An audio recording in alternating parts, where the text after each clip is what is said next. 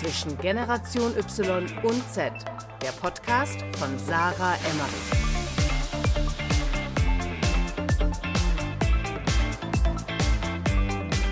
Herzlich willkommen zu einer neuen Podcast-Folge bei Zwischengeneration Y und Z. Ich bin natürlich hinter Mikro Sarah aus Frankfurt und ich spreche heute mit Adil.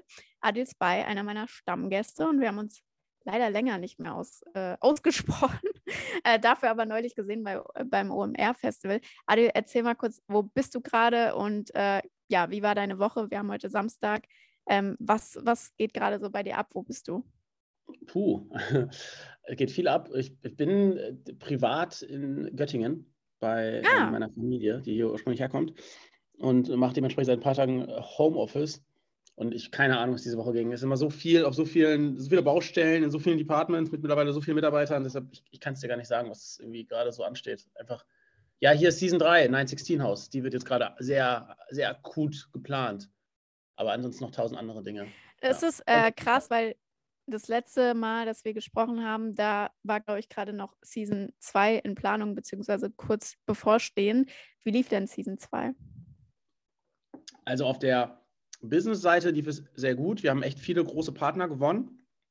Wir hatten wieder YouTube dabei als, als ähm, Hauptpartner für diesmal eine Castingshow. Also wir haben im Rahmen des 916-Hauses eine Castingshow umgesetzt mit einem Billboard in Berlin, das du auch gesehen hast und auch coolerweise einen Fotografen hinschicken konntest. Danke nochmal.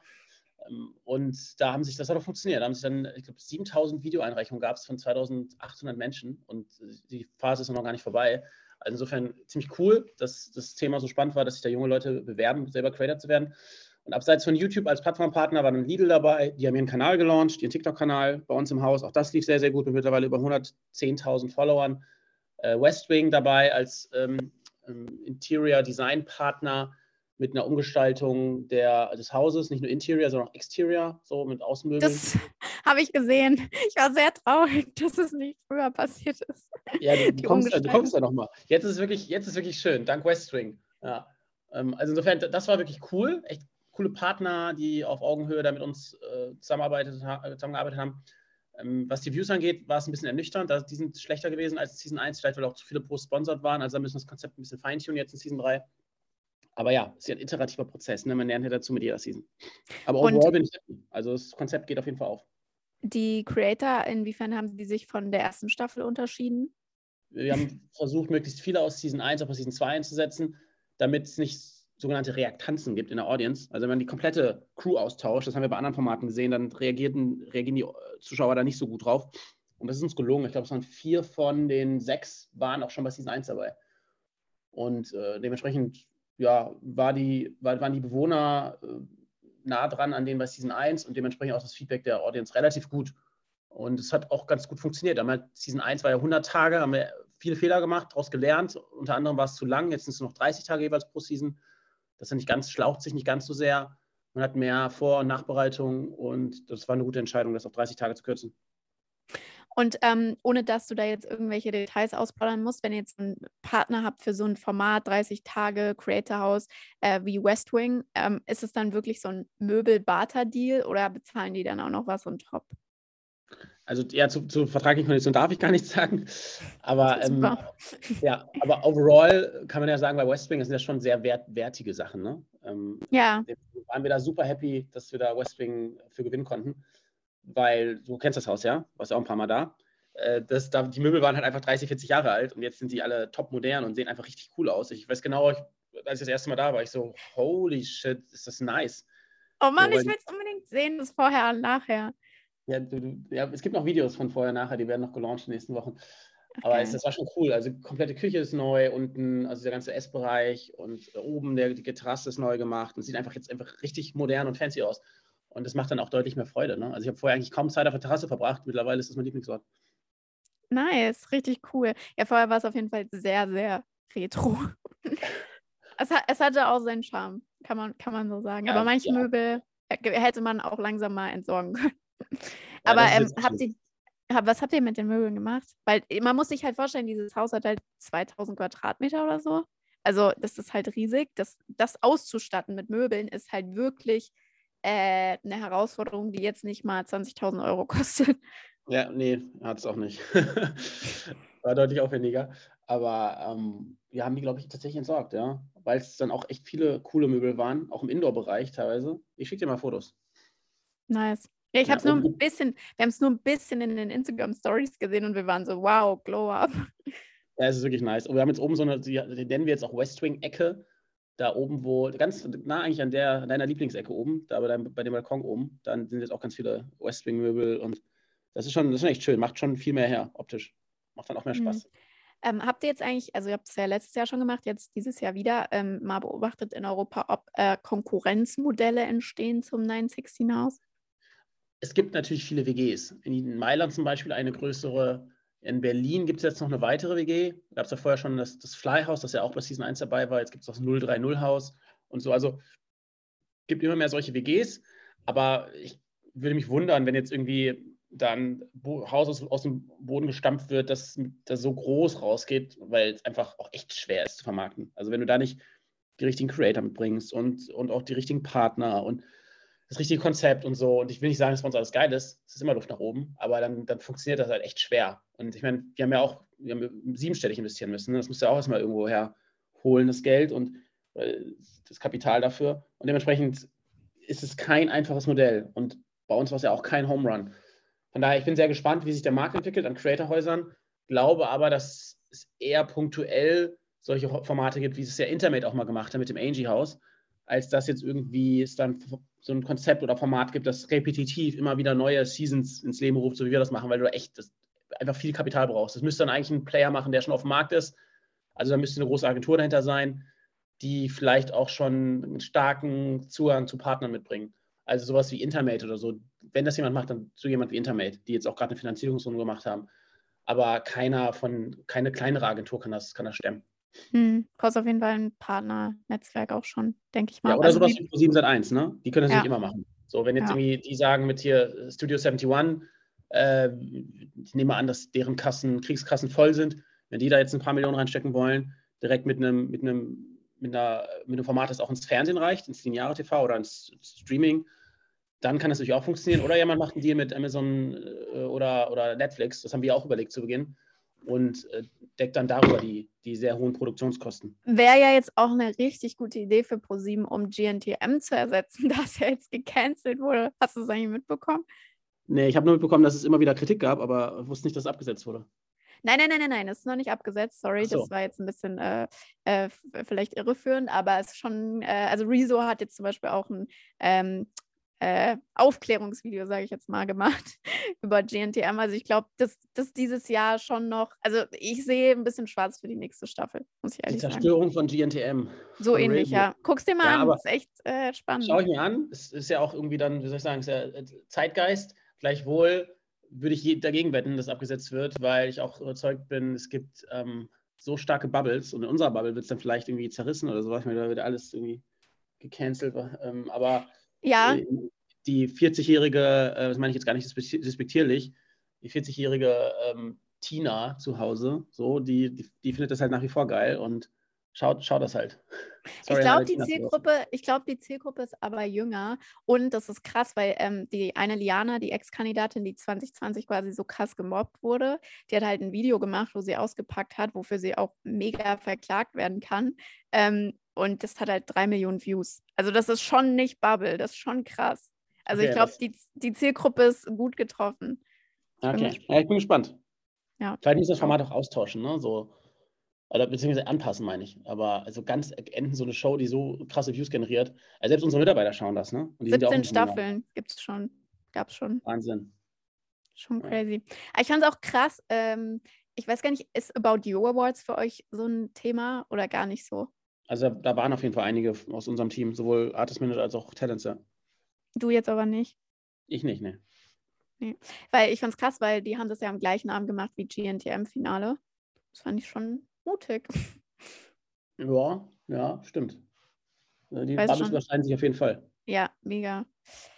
Ähm, apropos gecancelt, du hast es ja eben schon angesprochen in unserem Vorgespräch, sonst hätte ich es, glaube ich, gar nicht angesprochen.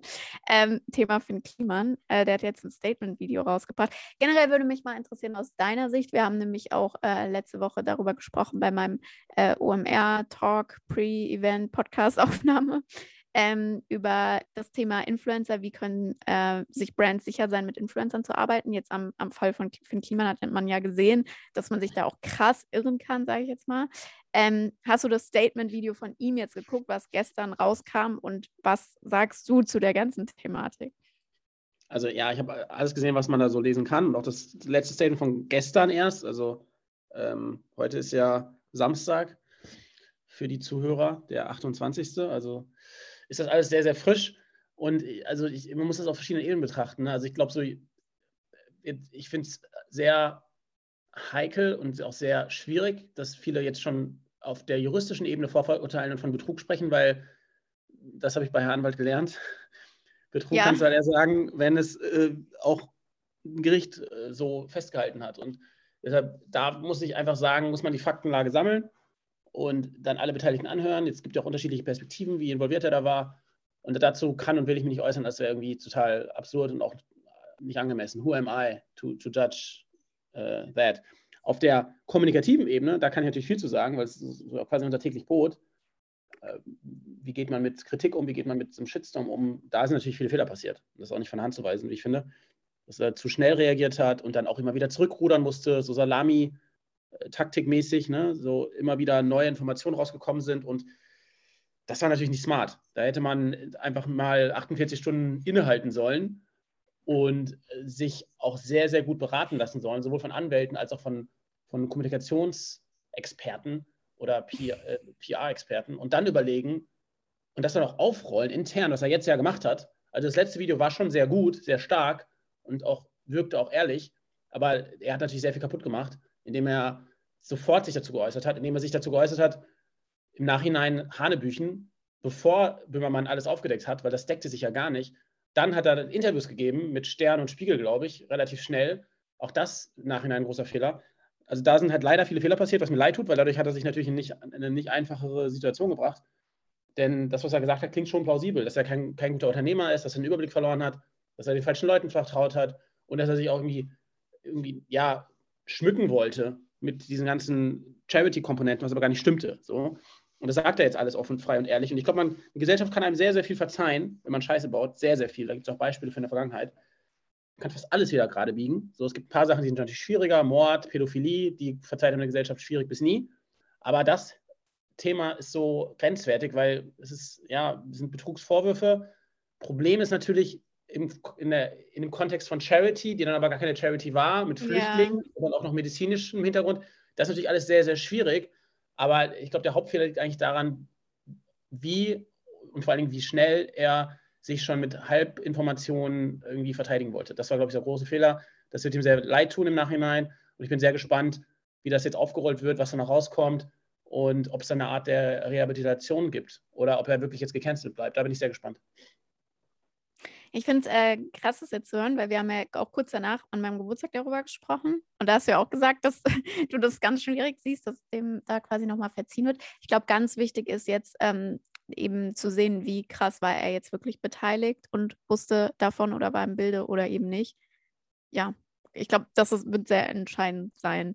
Aber ich fand es sehr spannend. Wir haben nämlich gestern das Statement mit meiner Schwester geguckt. Und meine Schwester liebt Finn Kliman.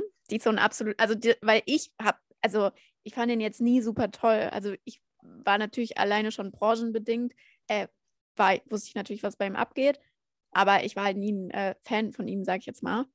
Und ähm, also nicht, auch nicht negativ, einfach neutral. Und äh, die war es halt seit Jahren, findet die den super toll und super heiß. Ich weiß gar nicht, ob ich das ja ausplaudern darf.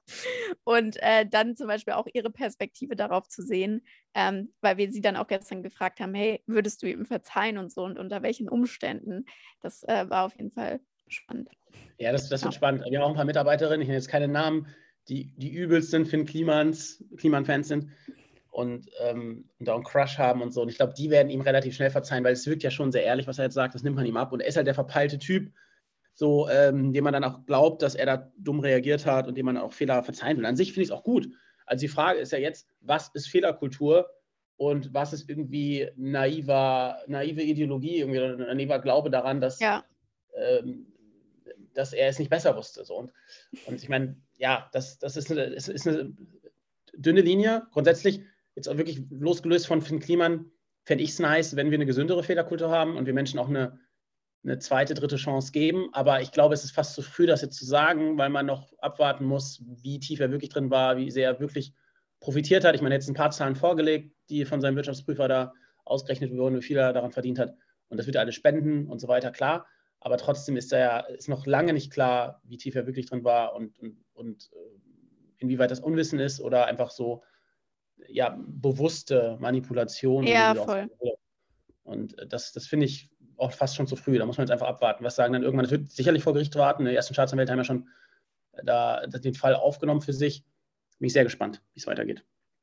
Ich, ich, das äh, ist eigentlich das, was mich auch am meisten interessiert, so aus der psychologischen Sicht. Wie, äh, wie ist der Typ einfach wirklich so verplant, dass das so passiert ist? Oder ähm, äh, steckt da einfach auch eine ordentliche Portion von, ähm, ja, ich äh, spiele halt oder ich nutze halt auch diese, diese Rolle, nicht Rolle, ähm, dieses Bild, was die Leute von mir einfach haben, äh, nutze nutz ich halt aus, beziehungsweise spinne das halt einfach immer weiter, so ein bisschen.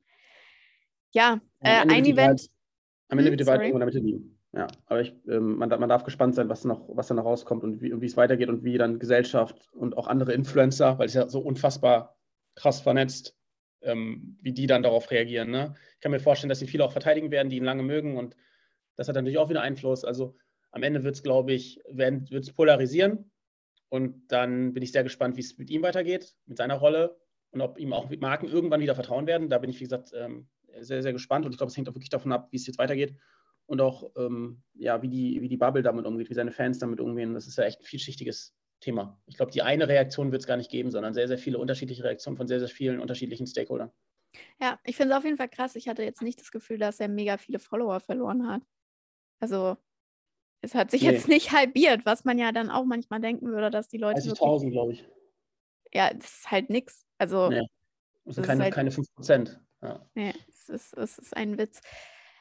Ja, ähm, was ich krass fand, ist, wie schnell sich auf jeden Fall die ähm, Werbepartner teilweise distanziert haben. Also das fand ich auf jeden Fall sehr, sehr ähm, krass. Also egal, ob jetzt irgendwie Tomorrow Bank oder äh, Viva Con Aqua oder was auch immer, die haben sich ja sehr schnell für mein Gefühl distanziert. Ähm, und auch nicht, oder ich weiß nicht, wie du das wahrgenommen hast, aber auch nicht jetzt irgendwie mal eine Woche zumindest äh, sich das alles angeguckt oder so, sondern wirklich innerhalb von wenigen Tagen das entschieden. Ähm, Finde ich auch krass, ähm, irgendwie für ihn, dass das dann so schnell geht, quasi. Ja, also ich, ich glaube, es ging gar nicht anders, weil wenn, wenn du diesen Shitstorm so schnell reitest, äh, wie, wie eher eine schlechte Reaktion, da sind wir bei der Kommunikation, dann bleibt den Marken auch gar nichts anderes übrig, weil wenn ein äh, Tarek Müller dir öffentlich widerspricht unter deinem Instagram-Post und auf Twitter und sagt, nee, sorry, was du da sagst, stimmt halt so nicht, dann ist das erstmal ein Statement. Und da, glaube ich, müssen sich dann auch die Marken schnell distanzieren. Ansonsten wenden sie den Schaden ja nicht von sich ab. Und ich glaube, da war die Reaktion von, von Viva Con Agua und Co. schon die richtige, auch wenn ich sicher bin, dass, die, dass auch das ja super eng gewachsen ist. So, ähm, und vielleicht auch nicht für immer kaputt, I don't know. Aber ich glaube, die, die können gar nicht anders, als so schnell zu reagieren, weil der öffentliche Druck halt dann zunimmt. Und wenn du als Viva Con Agua seit, seit 17 Jahren für glaubwürdig für Charity stehst und dann ist das ein Mismatch zu dem, was, ähm, was da zu dem Bild, dass diese Situation von, von Tim Kliman und dann indirekt leider auch von Viva Con Agua irgendwie nach außen spiegelt, dann muss man sich, glaube ich, schnell distanzieren. Aber wie gesagt, vielleicht auch nicht für immer. Who knows? Also ich glaube, man muss jetzt abwarten, Tee trinken und aufarbeiten. Tee trinken. ist auf jeden Fall sehr gut. Ähm, ja, ein Event, wo Finn auf jeden Fall nicht mehr am Start war, war dann das OMR-Festival, aber dafür jeder sonst. Ich fand es krass. Also einmal der Hype äh, um, um, das, um das Event und auch in der ganzen LinkedIn-Bubble so. Äh, jeder hat sich irgendwie selbst und jeden anderen auch beweihräuchert, wie toll und wie cool äh, das OMR-Festival ist. Es gab aber auch ein paar kritische Stimmen, fand ich auch sehr spannend. Ähm, Habe ich auch gesehen, dass du das auf LinkedIn kommentiert hast. Auch die ein oder anderen, den ein oder anderen Post, der gesagt hat, boah, OMR inhaltlich mega scheiße und was war das und kein Hygienekonzept und was weiß ich. Also ähm, ja, wie war deine OMR-Experience oder was ist dir jetzt so hängen geblieben vom Event selbst und wie stark fandest du es? Vielleicht inhaltlich hast du davon überhaupt was mitbekommen oder ähm, wie hast du die OMR für dich, sage ich mal, überhaupt erlebt? Abgesehen von unserem Talk. Der natürlich krass war. ähm, aber ich muss sagen, ich gehe mal auf die Kritik ein. Ich glaube, das Spannendste, äh, so Hygienekonzept und äh, irgendwie, also es ist irgendwie vom Inhalt nicht so hochwertig war oder zu, zu flach war vielleicht. Ne?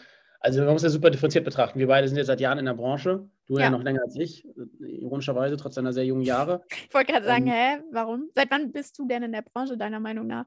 Seit zweieinhalb Jahren erst oder so. Und du ja schon. In welcher Branche würdest du dich denn vorher einordnen? Vorher habe ich andere Dinge umgesetzt. Ne? Wir hatten Englisch lernen für Kinder. Ja, okay. Dann, ja, also, also Marketing, du meinst Influencer-Marketing. Ja, genau. Marketing, ja. Influencer-Marketing, Social Media, also das, da bin ich noch nicht so lange dabei. Ja. Anyway, und also was erwarten die Leute? Ne? Wenn da 72.000 Leute hingehen, dann sind die, dann ist ja das, kann das Wissen ja nicht auf dem Level sein, dass jetzt jeder sich in jedem Vortrag denkt, so wow, weil da versteht ja niemand was. Ne? Ähm, und das, das ist halt die Herausforderung, dass man das auf einer Flughöhe macht, die auch für einfachere Leute verständlich ist. Und dann ist, glaube ich, die Herausforderung für, für OMR, dann eben verschiedene Skill-Levels anzubieten und das dann auch im Vorfeld so gut zu kommunizieren, dass jeder sich abgeholt fühlt. Und da ist bestimmt noch Luft nach oben. Das können Sie sicherlich noch, ähm, noch, noch besser machen. Da überlegen, ja. im Vorfeld, es gibt ja bei manchen didaktischen Kursen, gibt es ja so ein, zwei, drei, so mal als einfachstes Mittel, ne, Anfänger, Mittel oder Fortgeschrittene, sowas könnte man ja machen, damit auch eine Erwartungshaltung hat, welches Level man da erwartet. Aber overall kann ich da schon die Kritik nur so partiell nachvollziehen. Und ich bin sicher, es gab auch Vorträge, die eine etwas höhere Flughöhe hatten, als jetzt irgendwie, wenn du einen Panel-Talk machst mit der Anwalt vor, weiß nicht, 5000 Leuten, er kann es ja nicht super tief eintauchen, da versteht ja keiner mehr was. Und ähm, deshalb, genau, da glaube ich, muss man das mit Vorsicht genießen und auch Verständnis haben. Und was Hygienekonzept angeht, also ich bin kein Experte auf dem Gebiet. Ich habe jetzt in meiner Bubble, wir hatten von 50 Mitarbeitern und 30, die da waren, einen Corona-Fall. Es gab ja offensichtlich auch andere, die sich dann auf LinkedIn öffentlich dazu kundtaten und das kritisiert haben. Ich habe jetzt nichts gelesen, in keinem seriösen Medium, dass es irgendwie jetzt zu einem riesigen Anstieg gekommen ist in Hamburg. Und ich finde es dann so, ein bisschen weird oder Doppelmoral zu sagen, ja, wegen der OMA werden Menschen sterben. Ja, weil wir, ja, sowas gab es auf LinkedIn, ne? Also das, und dann denke ich mir so, ja gut, wegen, wegen dem Autoverkehr werden Menschen sterben. Es ist halt so, das ist halt Menschen sterben, also das klingt blöd, aber ja, es gibt ja. immer Risiko. Und wenn wir uns jetzt alle hier irgendwie zu Hause einschließen und gar nicht mehr rausgehen, was haben wir dann noch für ein Leben? Deshalb auch da wieder muss man das äh, differenziert betrachten. Und ähm, ich fand es cool, es war eine coole Erfahrung. Manche Leute waren ja draußen. Ich glaube, overall war es sehr, sehr gut für, für die Gesellschaft, dass man wieder so ein Event hatte. Es war viel Austausch, viel Lebensfreude. Und deshalb kann ich da nur einen Haken runtersetzen und sagen, war eine geile Sache, freue mich aufs nächste Jahr. Und ja, vielleicht wieder mit, mit, mit dir auf der Bühne. Es hat Spaß gemacht. Ich würde ähm, auf jeden Fall da auch gerne nochmal so einfach an die Eigenverantwortung appellieren. Also das ist was, was mich immer ultra aufregt. So, du musst deine Mitarbeiter nicht zum OMR schicken, wenn du da Bedenken hast. Du musst jeder Einzelne kann für sich entscheiden, dahin zu gehen. Die, also zumindest die meisten. Ich denke nicht, dass es viele gibt, die gezwungen werden, von ihrem Arbeitgeber jetzt zum OMR-Festival zu gehen, hoffe ich zumindest. Ähm, und dann hast du immer noch die Entscheidung, was du da machst, ob du dann Party machst, ob du eine Maske trägst. Also das sind ja alles Entscheidungen, die man auch finde ich zumindest, für sich selbst dann treffen kann, um zum Beispiel das Risiko zu minimieren. Deswegen kann ich es auch überhaupt nicht nachvollziehen, ähm, weil wir jetzt zweieinhalb Jahre fast eigentlich in dieser Pandemie sind und ich glaube, jeder jetzt einfach das Bedürfnis hat, dass das Leben einigermaßen normal weitergeht. Das heißt nicht, dass wenn jemand Angst hat, zum Beispiel äh, bei einem Konzert oder bei einem Festival eben äh, dann zum Beispiel Maske zu tragen, für sich selbst zumindest. Also ich fand es richtig gut, was du gerade gesagt hast mit dem Thema ähm, inhaltlich tief. Also ich war zum Beispiel bei keiner einzigen Masterclass. Ich kann nur von meiner, äh, von meinen Mitarbeitern berichten. Die haben halt zum Beispiel gesagt, dass es denen auch bei den Masterclasses definitiv nicht tiefgreifend oder auch real genug war. Also die hätten sich viel mehr Real Talk zum Beispiel gewünscht zum Thema Influencer Marketing. Was geht da wirklich ab? TKPs, keine Ahnung, einfach das Ganze drumherum, dass man da mal Tacheles spricht über die Probleme, weil zum Beispiel Masterclass von Rezo,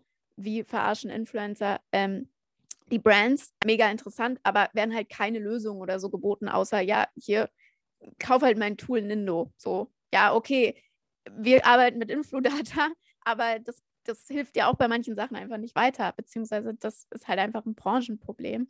Und äh, da haben die sich zum Beispiel, hätten die sich mehr gewünscht, so realen Austausch, was läuft wirklich scheiße, äh, was gibt es da für Lösungen. Ähm, und das hat mir auch auf jeden Fall gefehlt. Ich hatte eher das Gefühl, dass es so klassentreffenmäßig ist, was aber auch wieder sehr geil war. Ich weiß nicht, warst du schon mal auf, wenn du jetzt erst zweieinhalb Jahre in der Branche bist, bist du ja eigentlich erst seit Corona in der Branche, warst du irgendwie mal auf einem vergleichbaren Event?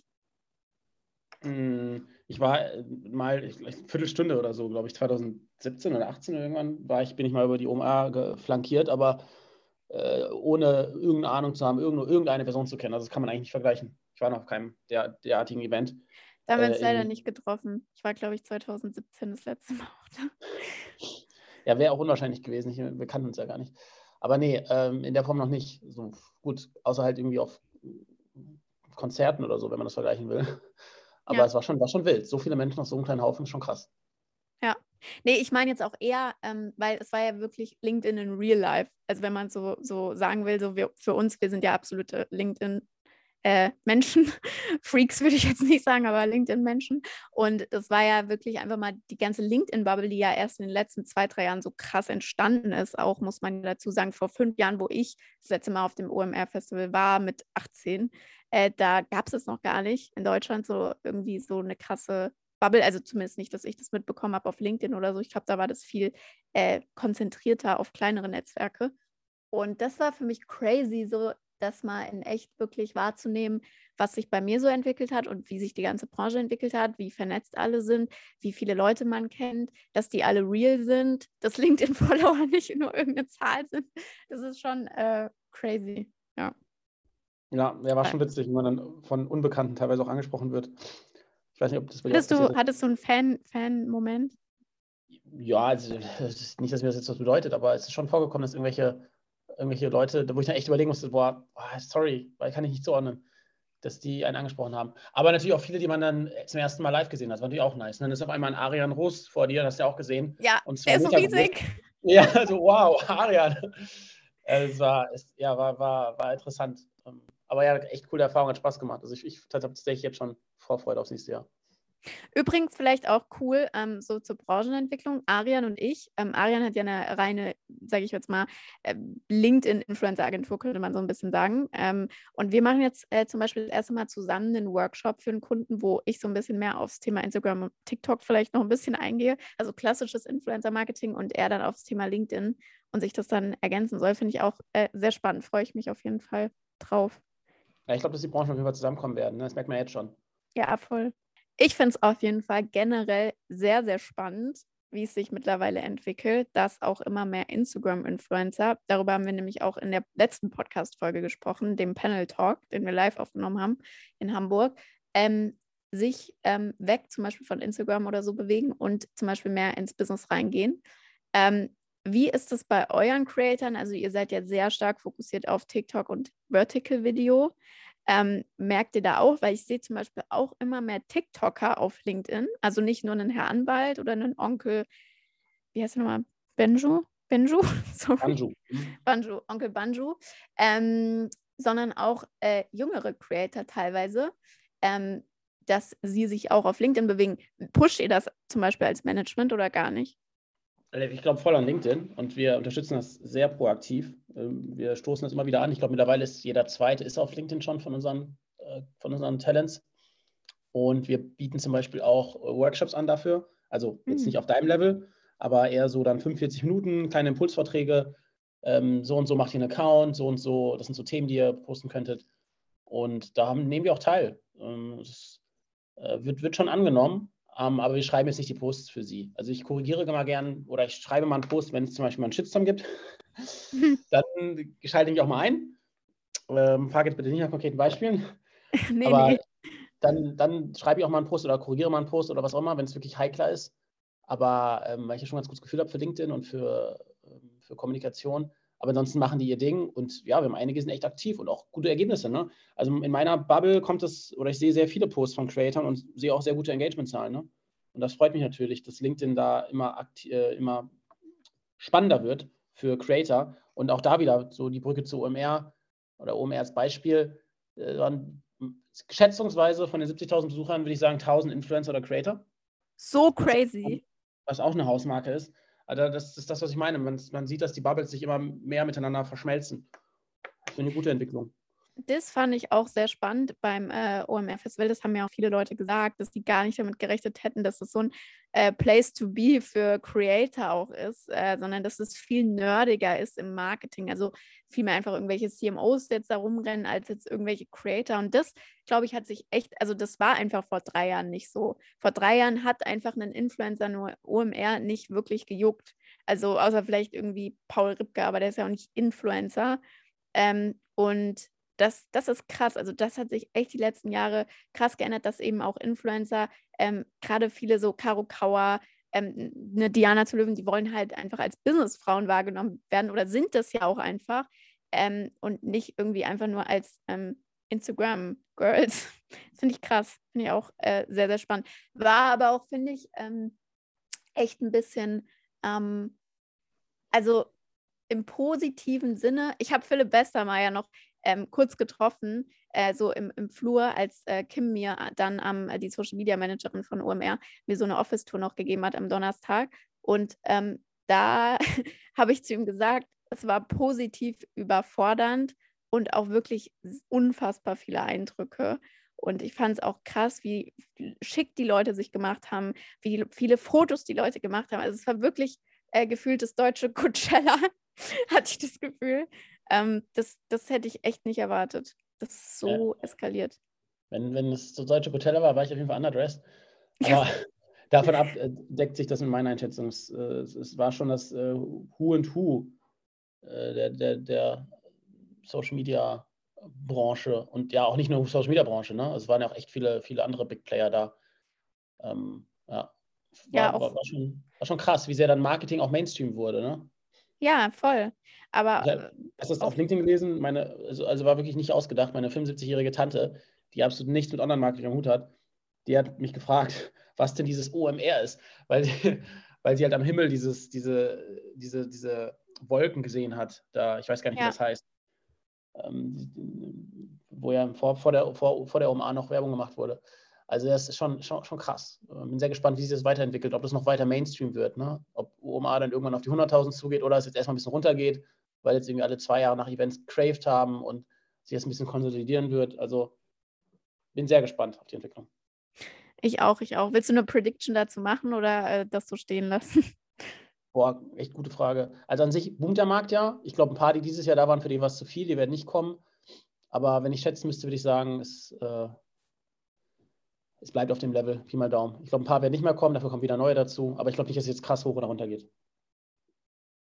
Ich äh, finde es halt sehr spannend, weil ich glaube, bei vielen Leuten war es auch echt noch ein Impulskauf, äh, sage ich mal, dahin zu gehen. Also die hatten das vielleicht gar nicht Anfang des Jahres auf dem Schirm oder geplant. Ähm, und weil ich hatte mit OMR ja noch gesprochen über das Thema Influencer, Tickets verkaufen und so weiter. Und da hatten die schon ein bisschen äh, Bedenken, ob das wirklich ausverkauft wird und so weiter ähm, nach der Pandemie. Aber dann ist es ja wirklich geboomt. ja. ja, crazy. Ansonsten überlege ich gerade, ob ich noch irgendeine Frage an, an dich habe. Also vielleicht so ein bisschen das Thema, ähm, wir haben ja jetzt schon fast Juni, also die Hälfte des Jahres ist ja rum. Äh, was stellst du fest, so ein bisschen als Entwicklung in diesem Jahr im Influencer-Marketing? Ähm, oder was, was beschäftigt dich auch als einerseits Creator Management, andererseits ähm, einfach Agentur, Creative Agentur, ähm, gerade im Markt? Also das Thema, das natürlich wir uns auf die Fahnen schreiben, ähm, das, da bin ich natürlich am nächsten dran. Das ist halt so, das sind die, das sind das Gen Z-Marketing und halt 9 zu 16. Und da war es für mich auch echt eine gute Erfahrung zu sehen, wie präsent das mittlerweile ist.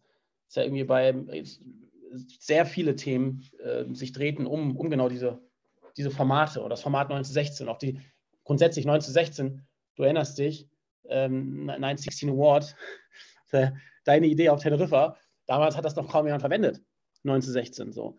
Es war wirklich so bubbelig, ne? Viele haben ehrwürdige Video gesagt und eigentlich machen wir seitdem Werbung für den Namen 9 zu 16 und haben das 916 House und so weiter und so weiter.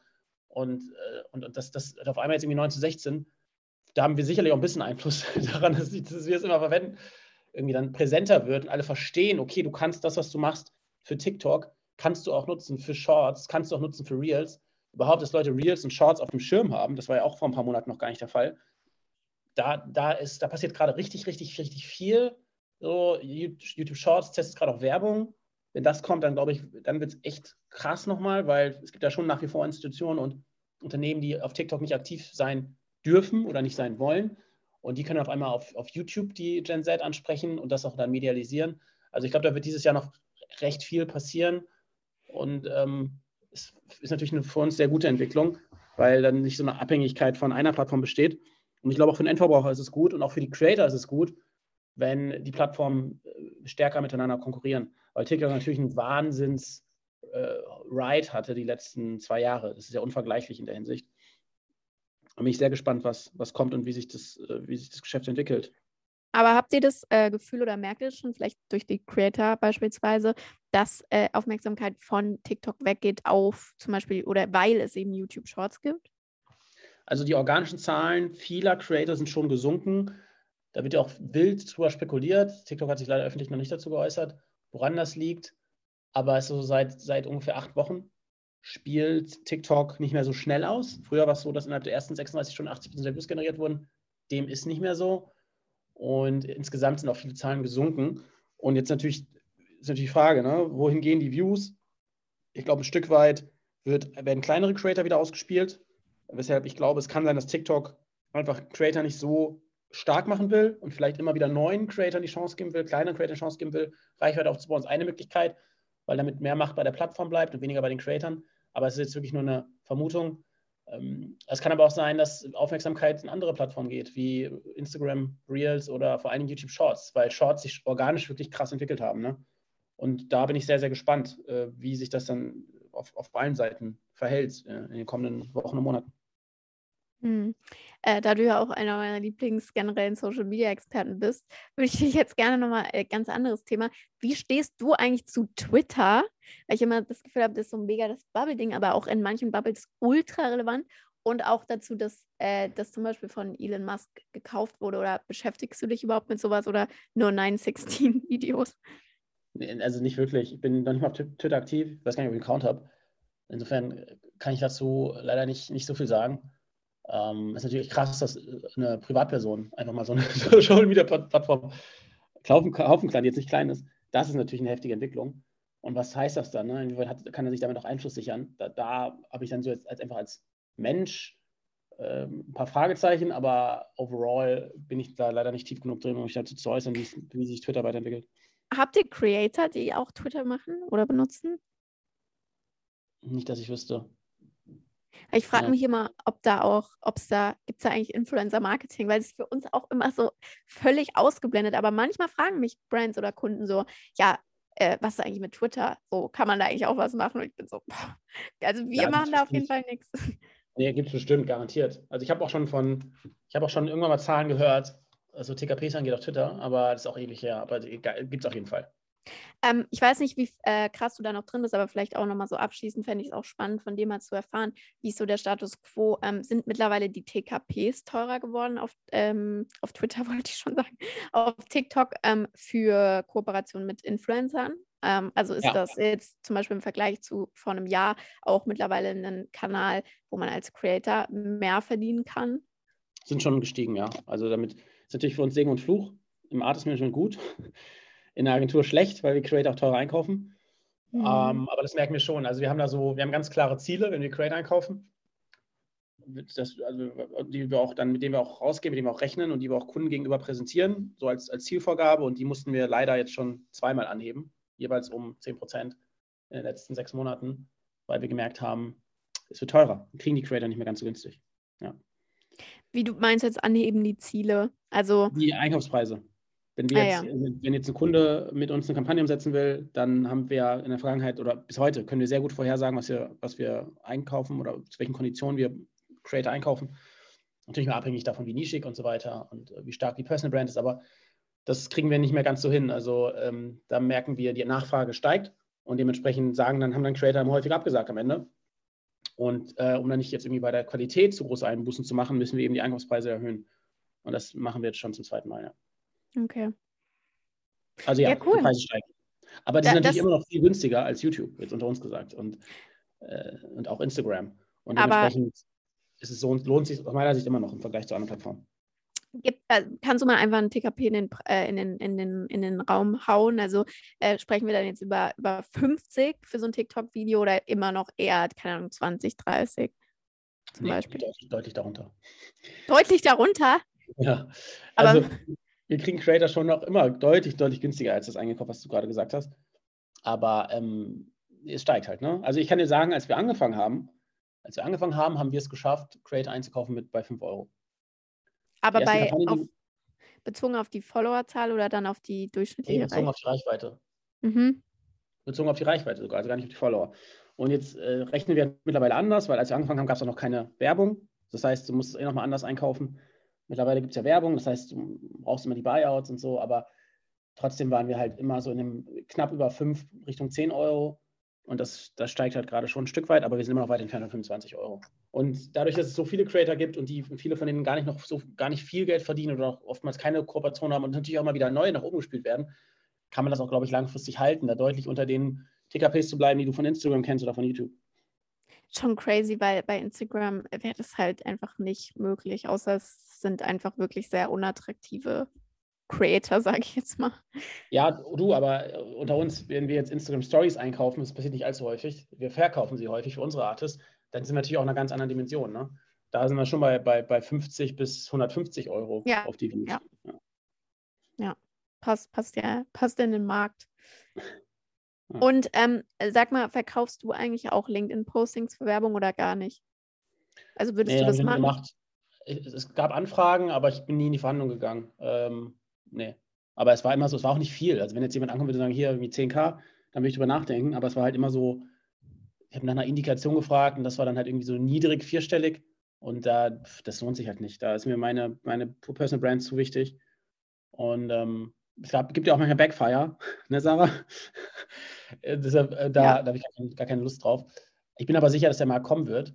Und ich bin auch sicher, dass der sehr groß wird. So, und ich, die TKPs auf LinkedIn werden natürlich auch eine ganz andere Dimension sein. Ne? Da werden wir schon auch Richtung 100 Euro denken, weil Ja, natürlich ja, auch ja. Kaufkraft der Audience ein ganz anderes.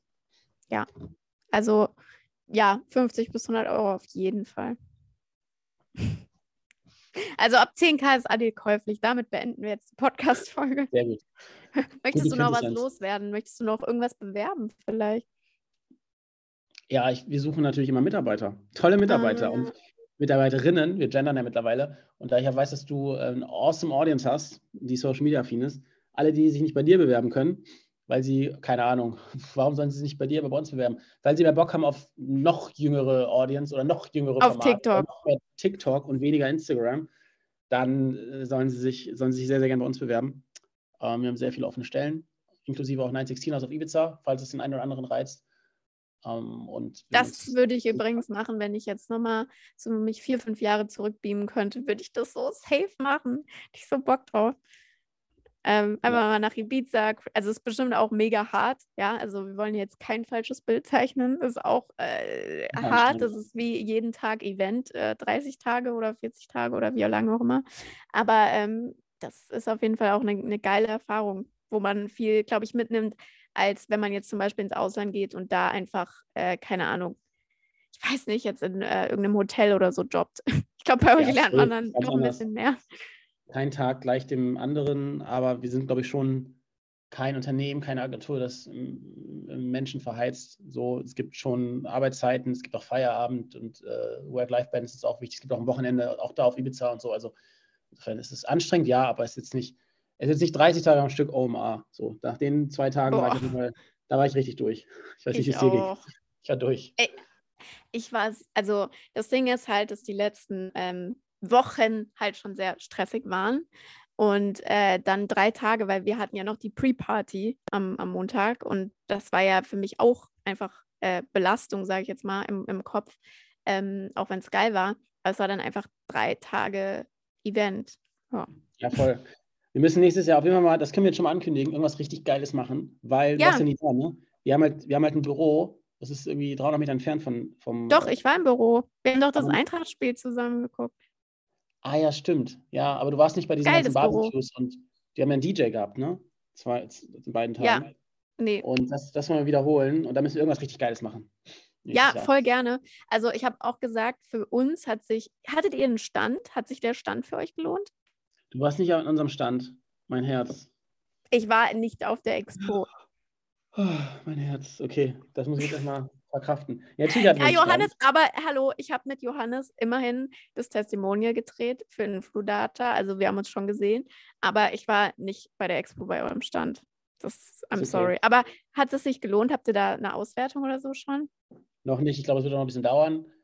Ähm, so, ich glaube, ein Stand lohnt sich nur, wenn du sehr proaktiv auch Leute ansprichst. Damit du auch einen kalten Lied ein bisschen wärmer machen kannst oder so. Oder mal Lied sammelst. Das haben wir halt nicht so mega gepusht. Aber es fand ich cool, weil einfach wirklich viele Leute, die wir kannten, dann einfach vorbeigekommen sind und dann mal Hallo gesagt haben. Allein, glaube ich, da dafür war es gut, um halt, ja, Leute, die, die man eben schon im Netzwerk hat, noch ein bisschen enger zu binden. Und dann haben wir halt auch, ja, ich meine, wir haben ja diese abends spontane Party gemacht. Ja. Da waren dann auch 80 Leute, bis die Polizei das irgendwann auflöste. Und ähm, oh. weil und die, unsere Terrasse eingestürzt ist und tanzen. Also es ist schon ein bisschen eskaliert. Und das kam natürlich auch alles dadurch, dass wir halt am Stand gesagt haben, hey, heute Abend Party bei uns, kommt rum, wenn ihr Bock habt. Also bei allen, bei denen es Sinn gemacht hat. Wisst ihr eigentlich, dass ihr um die Ecke seid beim OMR-Büro? Ja, natürlich. Also, weil das habe ich nämlich OMR dann erzählt. Die Kim wusste das nicht. Aber ja gesagt, ja, Recreate ist ja auch bei euch um die Ecke. Ja, ein paar ähm, Mitarbeiter wissen schon. Die waren auch schon, viele waren auch schon da. Und einige von uns waren auch schon dort. Also insofern, da ist schon einiges gewachsen. Die sind ja nur cool. nicht 70 Meter entfernt oder so. Meine äh, Theorie ist auf jeden Fall, die wollte ich zum Thema Stand noch sagen. Stand kann natürlich geil sein, ist jetzt nicht so mein Ding, dass so eine Pre-Party oder so ein Side-Event, wenn du das smart machst und äh, das viel Nachfrage hat. Also bei unserem Event war es krass, wir hätten das auch mit 400 bis 500 Leuten statt mit 200 Leuten machen können. Äh, dann ist es, glaube ich, smarter für dein Branding ähm, und für Leads und so als jetzt so ein Stand. Also das ist meine Theorie auf jeden Fall. Deswegen will ich auch nächstes nächstes Jahr unbedingt wieder machen. Also, aber wahrscheinlich auch teurer, ne? Geil. Also, ähm, ja, ja, ja, ja. Location mietest und dann, weiß nicht, da 200 Leute einlädst. Ja, aber wenn ihr zum Beispiel, also klar, du musst da schon einen mittleren, also kleineren bis mittleren äh, fünfstelligen Betrag investieren ähm, und jetzt nicht 5000 Euro, aber bei euch zum Beispiel, ihr habt ein Büro um die Ecke, äh, da spart ihr schon die Location-Miete, müsstet ihr eigentlich nur ähm, Catering machen und vielleicht Technik oder wenn man jetzt so ein Podcast-Event macht wie wir, und dann kannst du das schon für einen ähnlichen Preis, glaube ich, organisieren wie jetzt ein OMR-Stand, glaube ich. Ja, wahrscheinlich schon. Wahrscheinlich schon, ja. Aber es kann sich auch ganz gut ergänzen, wie gesagt. Also ich glaube, wenn du durch Ansprechen an kalte Leads kommst, aber gleichzeitig deine schon vorhandenen Leads oder Kontakte zu deinem eigenen Event einlädst, dann bist du, glaube ich, auf beiden Ebenen aktiv. Ähm, oder wenn du jetzt so einen Funnel betrachtest, dann hast du quasi Top of the Funnel Awareness und gleichzeitig auch ein bisschen weiter unten im Funnel irgendwie Retention oder so. Und da ist das, also insofern, dadurch, dass jetzt zum Beispiel gerade bei Infodata Kunde so viel wert ist, da lohnt es sich, glaube ich, schon auf allen, auf allen Ebenen mitzuspielen. Also wir, ich, ich finde es eher cooler, dann noch einen größeren Stand zu haben, wenn ich mir anschaue, was irgendwie so, was dabei, also TikTok ist unbezahlbar, aber was da abging und was das an, an, an, an Netzwerk bringt und auch an Exposure, ähm, das ist schon cool. Oder Marwave. Marwave hat ja auch einen größeren Stand, die haben es auch richtig cool gemacht. Da wurde auch ja, aber das ist halt teuer. Das kostet halt nicht 10.000 Euro. Ja, natürlich nicht. Aber ich glaube, es bringt halt auch vielfach mehr. Aber ja, to, to be discussed. Ich bin, ich bin gespannt, was wir nächstes Jahr machen. Bei Marwave war es auf jeden Fall sehr smart, weil die waren auch direkt bei dem Eingang äh, vom Speaker-Bereich. Speaker, ähm, das heißt, die konnten alle Speaker immer abgreifen. ist auch geil. Stimmt, Stimmt ja. Das war, das war echt eine coole Lage. Ja. Ja, nächstes Jahr einfach Stand wie TikTok von der Größe her, würde ich sagen. Safe, euch. machen wir. Wir arbeiten gerade an der Finanzierungsrunde, können wir direkt die Hälfte in so einen Stand investieren. Ja. Perfekt. Dann schließen wir damit ab. Ähm, wenn ihr euch bewerben wollt bei WeCreate oder Infodata, dann könnt ihr das wo machen? Fragezeichen. Äh, ganz ehrlich, Mitarbeiterinnen sind so wertvoll, schreibt mir einfach auf LinkedIn. Also Adil einfach auf LinkedIn schreiben. Adil 2, da nur ein und dann. Ist eh ähm, alles verlinkt in den Show Notes. Cool. Adil, ich danke dir für deine Zeit. Ich finde es richtig dir. cool, dass du bei deiner Family bist. Viel Spaß. Enjoy. Thanks. Ich hoffe, du arbeitest nicht zu viel. Nie, du kennst mich. Ja, nie. Und ja, ich, ich, wir müssen gerne nochmal planen, ähm, wann es dieses Jahr noch die Möglichkeit gibt, das ähm, 916 Haus zu buchen. Ja, safe. Es ist ja jetzt auch, es, es, wird ja von Monat zu Monat besser. Und es funktioniert auch wieder alles, liebe Sarah. Sehr gut, das ist schön. okay. Dann, Ein kleiner Insider-Joke, weil Sarah das schon mal gemietet hat und in der Woche gab es da zu diversen Ausfällen. Aber das ist jetzt alles gefixt. Ja, und ihr müsst halt wissen, die spanische ähm, Mentalität, was jetzt so Reparaturen oder so angeht, ist halt auch immer so ein bisschen Manana, manana ist deren Lieblingswort. grenzwertig. Ja, cool. Okay.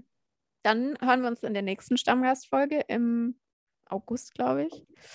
Und ja, ich freue mich. Ich danke dir. Grüße, Grüße gehen raus. Danke, Sarah. Tolle Ciao, Gespräche. ciao an alle Zuhörer und Zuhörerinnen. Und wenn euch die Folge gefallen hat, dürft ihr die natürlich gerne noch bewerten, den Podcast bewerten. Und in den Shownotes findet ihr alle Infos und könnt euch bei WeCreate bewerben oder auch bei mir. ciao, ciao.